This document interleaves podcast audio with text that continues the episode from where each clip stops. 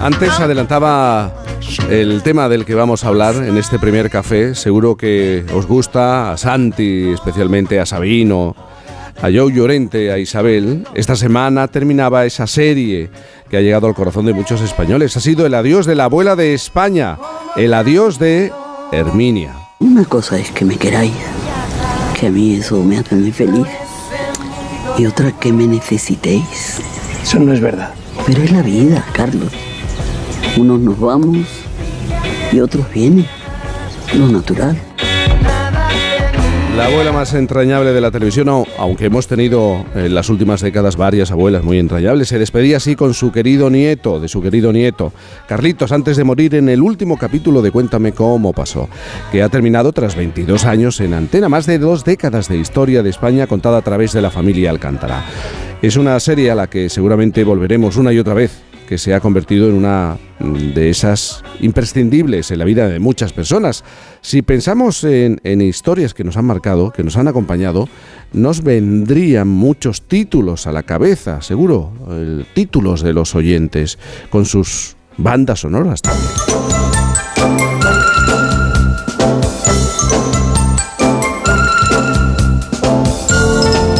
La mítica farmacia de guardia de Antena 3, que fue una de las series de mayor éxito en la década de los 90, donde se, se contaba el día a día en una farmacia de barrio. Son muchas las ficciones que se han quedado en nuestra memoria colectiva y han traspasado generaciones, porque tienen la receta, los ingredientes para enganchar, unos ingredientes que siguen usándose y que siguen funcionando, o no porque seguro que el paso del tiempo ha obligado a cambiar el paso y a hacer series y a producir series y a escribir series de otra manera. Alberto Neón García, profesor titular de comunicación audiovisual en la Universidad de Navarra, es crítico y experto en series, ha escrito mucho sobre, sobre lo que representan las series, cómo se hacen las series y está con nosotros. Alberto, buenos días. Buenos días, ¿qué tal? Buenos días. Hay series que son parte de nuestra vida, que nos acompañan, que perduran, a la que volvemos pasado un, tiempo de manera recurrente, pero no sé si hoy en día podemos hablar de una fórmula, de una receta, el secreto para que una serie funcione. La fórmula como tal, eh, si, si los, en este caso si los grandes productores la tuvieran, eh, siempre la estarían replicando y no es fácil, pero vamos, igual que la fórmula de la radio de éxito, al final hay elementos de esa alquimia que son eh, imponderables o difíciles de, de, encontrar, pero sí que creo que hay una serie de, características que podemos diferenciar en, muchas de las series que han marcado nuestra vida. Una de ellas tiene que ver con el, apelar al final a las emociones humanas que son eh, básicas desde que el hombre es hombre. Porque si os dais cuenta, muchas de las series que realmente nos apasionan y nos han acompañado, bien sea de un concepto más sofisticado o menos, al final lo que nos interesan de todas esas historias son los conflictos humanos, que son el amor, el desamor, la muerte, como el, momento que citabas de, Cuéntame, eh, la familia, la solidaridad, eh, la supervivencia. Podemos cambiar los entornos, podemos cambiar las geografías, pero al final, al final, la corteza es siempre la misma y la clave está en cómo eh, poner de acuerdo todos esos ingredientes para que el estofado televisivo que nos salga sea atractivo para un amplio número de público. Pero tú crees que en el caso del público español estamos más predispuestos a series que abordan o, se acercan a lo cotidiano. Estoy pensando en Cuéntame, en, Farmacia de Guardia, en Los Serrano. ¿El público español prefiere historias de este tipo?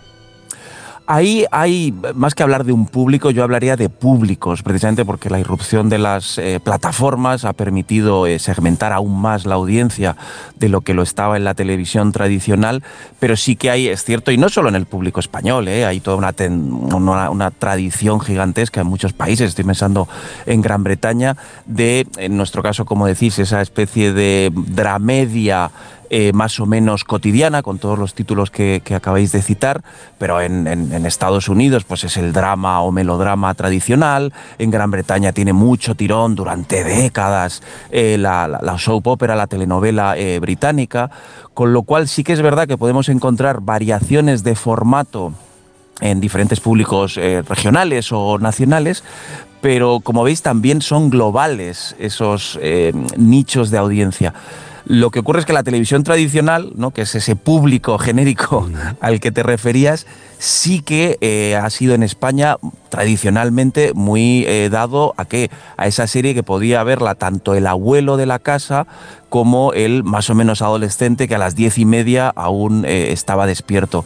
Y entonces desde Cuéntame hasta Farmacia de Guardia y algunas otras que se han citado, que son clásicos de la televisión española, apelaban a ese público general. Pero si miramos por otros segmentos, sí que hay series que han tenido mucho impacto, a lo mejor simplemente en jóvenes o a lo mejor simplemente en el público femenino, porque precisamente una de las características de la televisión actual es esa Em, explosión de nichos de público.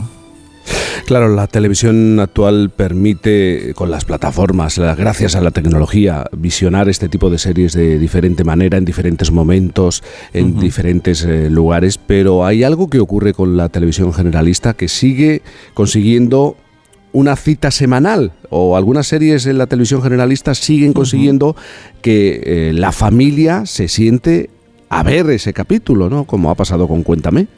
Claro, es que ahí hay una, clave que eh, cuando empezaron las plataformas parecía que iba a terminarse la forma tradicional de, la serialidad, que era ese, eh, esa cita una vez a la semana o en series diarias una vez, perdón, series diarias una vez eh, cada día de, lunes a viernes.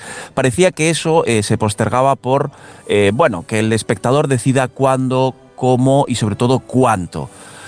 ¿Qué pasa? Que em, las plataformas también están reculando, muchas de ellas en esto, porque la televisión tradicional eh, ha demostrado que el visionado comunitario, la idea de rito, eh, sigue teniendo vigencia. Pues porque ves el episodio de la semana, lo vas comentando con los amigos en el café, con tus hijos en la cena del día siguiente, eh, se genera la espera, con lo cual esa idea de rito hace también que el espectador vaya creciendo con eh, los personajes, se vaya familiarizando con ellos.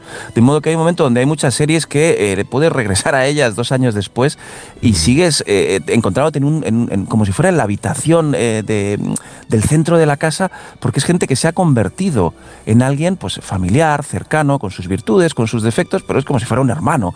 Y eso yo creo que el visionado eh, semanal o anual, porque claro, no nos olvidemos que no son solo semanas, sino también ir creciendo con las series durante años, me da la impresión de que es algo que está regresando en muchas de las plataformas por una razón no solo económica, generar ese ruido a lo largo de 6, 8, 12 semanas, sino también por el propio eh, eh, apetito que despierta en los espectadores.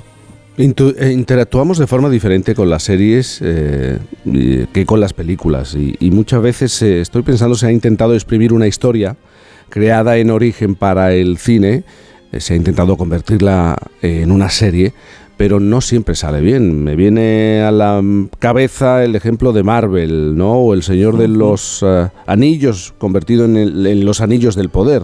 No siempre funciona.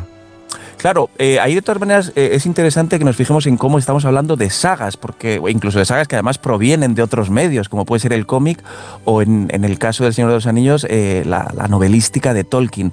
Es decir, el cine puede igual que la literatura o el cómic, acercarse sin duda al relato serial, a esa postergación de la clausura, a ese relato por entregas.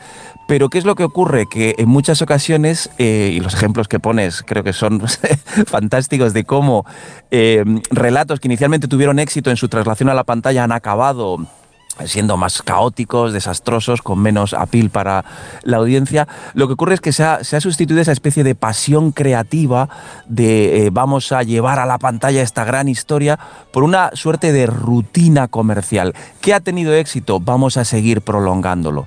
Y claro, eh, ahí le falta una autenticidad, una vida, una, eh, un atractivo dramático de los conflictos, que en el caso de los Anillos del Poder creo que, se ve claramente. Tenía un acabado formal que era de lo más que podías ver. Estaba mm. nuestro José Antonio, José Antonio Bayona por ahí en los, los mandos de la dirección. Y sin embargo, era una serie bastante pobre desde el punto de vista de los conflictos entre los personajes.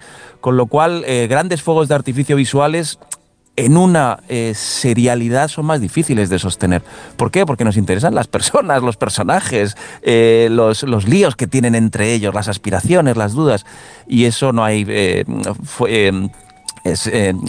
imágenes espectaculares que puedan suplirlo. Alberto, muchísimas gracias por madrugar con nosotros en esta mañana de domingo, hablar de esas series que al final se quedan, se quedan. Y volvemos a ella y recordamos determinados momentos, determinadas expresiones y, y, y sus personajes. Muchísimas gracias y buenos días. Un saludo, chao. Bueno, Santi Segurola es muy de disfrutar de series. Creo que más series norteamericanas que españolas, o, o también pasará lo mismo con Sabino y con Joe Llorente, ¿no? Bueno, a mí me gustaba mucho una que era que era de Rowan Atkinson, el cómico inglés, que se llamaba eh, Blackadder, que era realmente un monumento. Los guiones eran de Ben Elton y, y era un monumento al sarcasmo y a la ironía. Lo que pasa es que, bueno, es un poco lo que comentabais ahora, son públicos más segmentados. A veces cuando eh, esas son series un poco más, eh, quizás fo- enfocadas ya a la sátira, a- al sarcasmo, pero luego está el inolvidable eh, Matrimonio con hijos, con la familia Bundy, que eran, para mi época era también un, un must, ¿no? Para según qué tipo de humor. Ahora bien, yo quiero siempre recordar y hacer un poco homenaje que el origen de Cuéntame, en el fondo, está en un intento de hacer algo parecido a una serie que fue hace 30 o 40 años, no muy conocida, pero, pero, pero muy, muy especial, que se llamaba Aquellos maravillosos años. No sé si os Sí, acordáis, con un protagonista hombre, que se sí, llamaba sí. Kevin, que era, era una maravilla de guion aquella serie. Mm. Segurola. Bueno, yo me he chupado todas las series sin mirar la, la procedencia. Ahora tampoco es que soy un fanático de las plataformas. Veo algunas que me gustan. Ahora, por ejemplo, estoy viendo Los Encargados, que es una serie bastante cruel y divertida, eh, argentina. La, recomiendo porque te pone la maldad de frente y a los ingenieros de la maldad en un edificio. Eh, bueno, pero en general eh, yo he sido bastante, me pasa un poco como porque soy de la misma generación que Sabino, fui muy, muy aficionado a las em, series inglesas que tenían ese punto satírico. Me gustó, me encantó una serie que se titulaba Sí, ministro, sí, señor ministro, Ah, sí. Yes, minister, que me parecía todo un compendio de, em, de inteligencia política. Explicaba mejor la política que cualquier editorial o cualquier experto en, en político, ¿no? Y creo que en ese sentido los ingleses hacían las cosas muy bien. No sé si las siguen haciendo. Y digamos que en ese sentido no, soy bastante versátil, paso de una cosa a otra sin, sin mirar mucho, ¿no? Si tengo preferencias por la comedia, el drama, tal, lo que no soy, siento decirlo, soy muy- no soy muy amigo de la, de la ciencia ficción. Y ahora me parece que hay mucha ciencia ficción por las plataformas. esa mordacidad británica proverbial que tuvo quizás su máxima expresión en lo que hizo Monty Python para la televisión, eh, siempre ha marcado, en lo que a mí respecta, una, eh, un paradigma en, relación a lo televisivo. ¿no? Yo no soy tan amigo de las series modernas, de sucesión de capítulos en las cuales siempre de una u otra forma, indefectiblemente, eh, van metiendo minutos que sobrarían en cualquier... Así que me gustan más las series tipo, no sé, Doctor en Alaska, ¿no? O sea, que te, te puedes enganchar a verlas eh, sin necesidad de, de haber visto el capítulo anterior, ¿no? O aquella tan eh, carpetobetónica Crónicas de un pueblo, capaz de explicar toda una nación en, a través de la... Carpeto betónico me gusta, me gusta. Sí. A través de las visiones de los habitantes de una pequeña villa, ¿no? Si yo os puedo sorprender con algo, os puedo pueblo. sorprender porque es Sí, que como Isabel. últimamente me preguntan mucho que cuántos años tengo y al final no os aclaráis ninguno, os 16. diré, os diré, o sí, o 43, eh, os diré que mi serie, una de mis series eh, favoritas, y no eran series entonces, pero sí se emitían por televisión, pero era teatro, Hostal Royal Manzanares. Anda, Hombre. anda. Ahora qué me decís, ¿eh? Costumbrismo. Ahora que me decís. Costumbrismo puro. y- Será y maravilloso, mucho humor. Está en la televisión. 8.36, 7.36 en Canarias. La que está detrás de la caja y debajo del gorro y la bufanda. Es tu prima Reme, anda, ayúdala. Pero, Elenita, hija, por Dios. Pero, ¿cómo has crecido si eres un chispajo? Por fin no es lunes.